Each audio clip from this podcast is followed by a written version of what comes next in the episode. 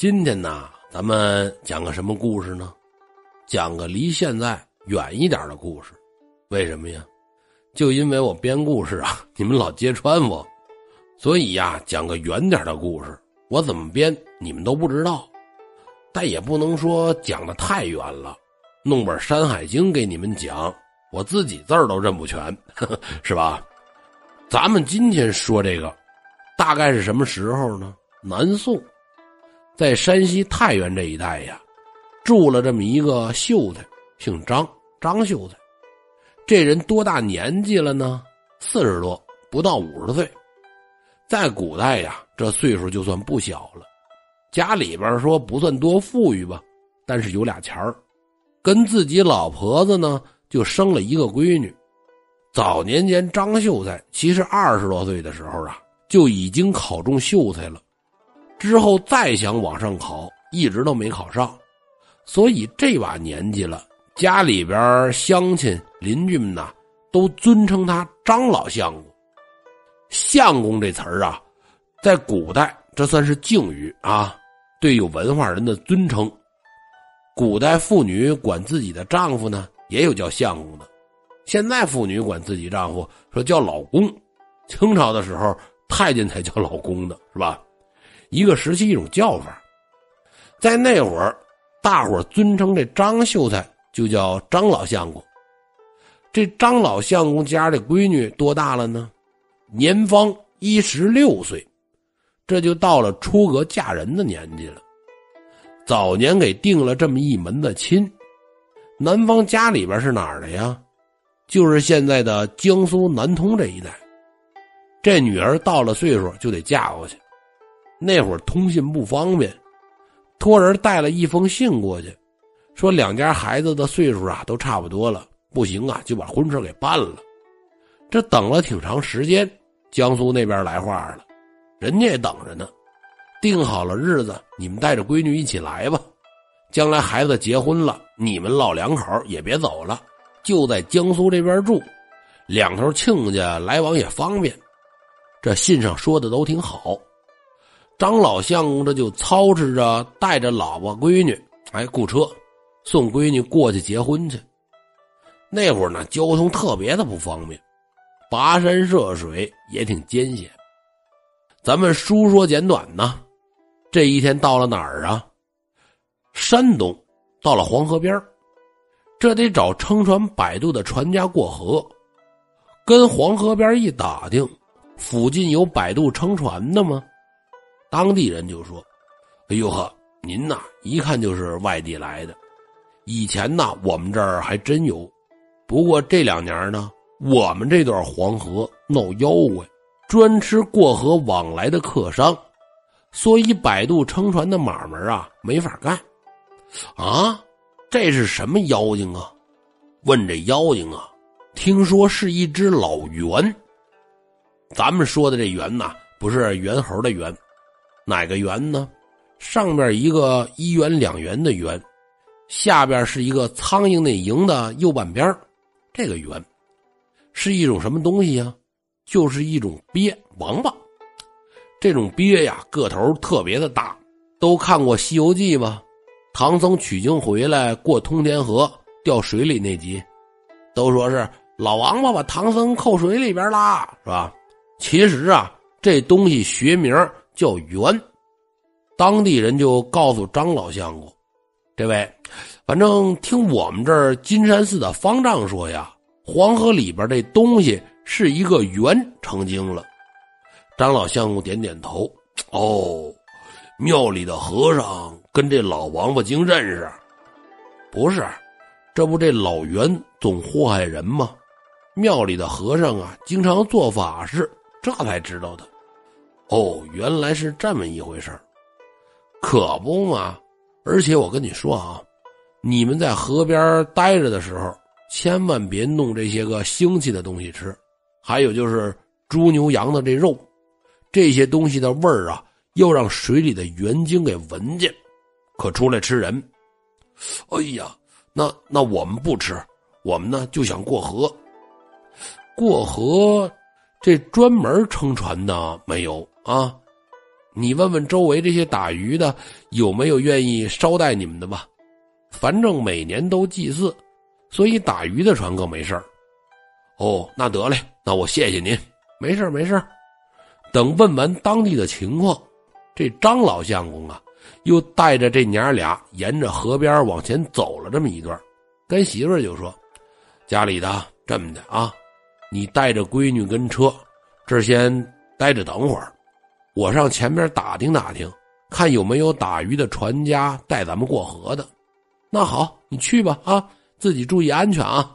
好嘞，放心吧。”这张老相公就走了。剩这娘俩在车这等着。说到这儿，咱们就得补充一句：他这车呀是雇的大儿车，就是马车，前边有个赶车的把式，后边车上呢扣这么一个木头棚子，开着小窗户。这时候啊，就临近中午了，前不着村后不着店老婆子就跟自己闺女就说：“孩子呀，不成，先吃点饭吧。”你爹找船还得等一会儿回来呢，娘啊，那咱们先吃吧。这娘俩把带着半道上吃的东西拿出来，有饼，有酱肉，有烤鸭子，有烧鸡，反正是各种荤菜好吃的。叫赶车的一起吃吧，赶车的还不吃。哎呦，太太，我怎么能跟您和小姐一起吃呢？不成规矩。这赶车的挺懂礼数，人家吃饭呢。他就跟车不远处啊溜达，咱们说他这车停哪儿了呢？离河边啊也就这么十来米。娘俩一吃饭，这可坏了，肉香味儿啊是四处飘散，结果就让黄河里边的老袁给闻见了。那各位您想啊，这还好得了吗？是吧？这老袁悄悄游到岸边这儿，从水里爬上来，好嘛！就这个头，那脑袋用现在话比喻，就跟火车头似的，就那么大。爬到岸边一伸头，吭哧就是一口，连车带马，还有车上这娘俩，让他一口就给吃进去了。咱们也不知道这大王八精胃是怎么长的，木头也消化得了，都没费劲就给吃了。赶车的刚才不溜达走了吗？一回头。正好就瞧见王八精吃人这一幕，当时就吓懵了，眼泪都下来了。哎呀，我车没了啊！当时我要带着手机就好了，拍下来发一朋友圈也好啊，是吧？赶车的从那儿急的呀，是差点昏过去。黄河边出事儿了，这一吵吵，找船的张老相公就听说了，怎么了？出什么事儿了？嗨，就刚才啊。由打山西那边啊来的娘俩，让水里的元精给吃了，啊！这张老相公听完，想死的心都有啊，撒腿就往回跑。赶跑到了，一看就是传言的那么回事啊！这张老相公抱头痛哭：“媳妇儿啊，媳妇儿，我就离开这么一会儿，你们母女俩就出了这事儿，这叫我怎么活呀？”气的呀，从那儿骂那王八精，骂管什么用啊？是吧？人都已经被这家伙给吃了。本来就是送闺女去成亲的，那下边也不用去江苏了。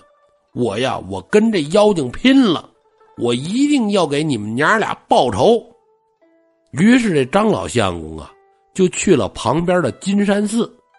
为什么上这儿来呀？因为之前他这不听别人说吗？说金山寺的这方丈组织过给这老元精的祭祀活动，所以这方丈应该了解这妖精。等来到金山寺这儿见到了方丈，这把事儿一说，方丈，我的老婆孩子让水里的妖精给吃了，我想给他们报仇。老方丈听完也挺伤心，弥陀佛，施主啊，还请节哀。报仇一事恐怕难呐！哎呦，大师啊，您您怎么这么说呀？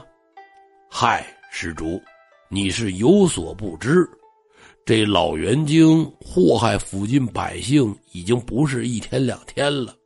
当地官府呢也想过办法捉拿他，可是都不行。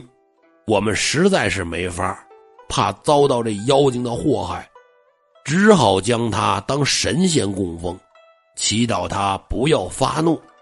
所以呢，经常杀猪宰羊，整只整只的往水里投啊。这老猿精跃出水面，一口就可以把我们祭祀的东西吞下。我们现在拿他一点办法都没有。张老相公听完，低头沉思：“哎，有了，我可以这么办。大师，您附近地面上熟，麻烦您呐，给我找几个打铁的铁匠。施主，你你这要干嘛呀？嗨，您甭管啊，一切费用都由我出。”到时候还要麻烦寺里的师傅们再给祭祀一下，嗯，那成，我呀，我这就赶紧操持。咱们话分两头，方丈把附近的铁匠全都找来了。张老相公操持着这群人支起了炼铁的炉子，开始炼铁，弄了这么一个一百来斤烧的通红通红的铁坨子，又操持着这群和尚。到河边有峭壁的地方进行祭祀，把猪、羊这些个牲畜扔进下边的河里。水里的老袁可高兴坏了，伸着脖子，张着嘴，等着吃这些掉下来的食物，吃的这个高兴啊！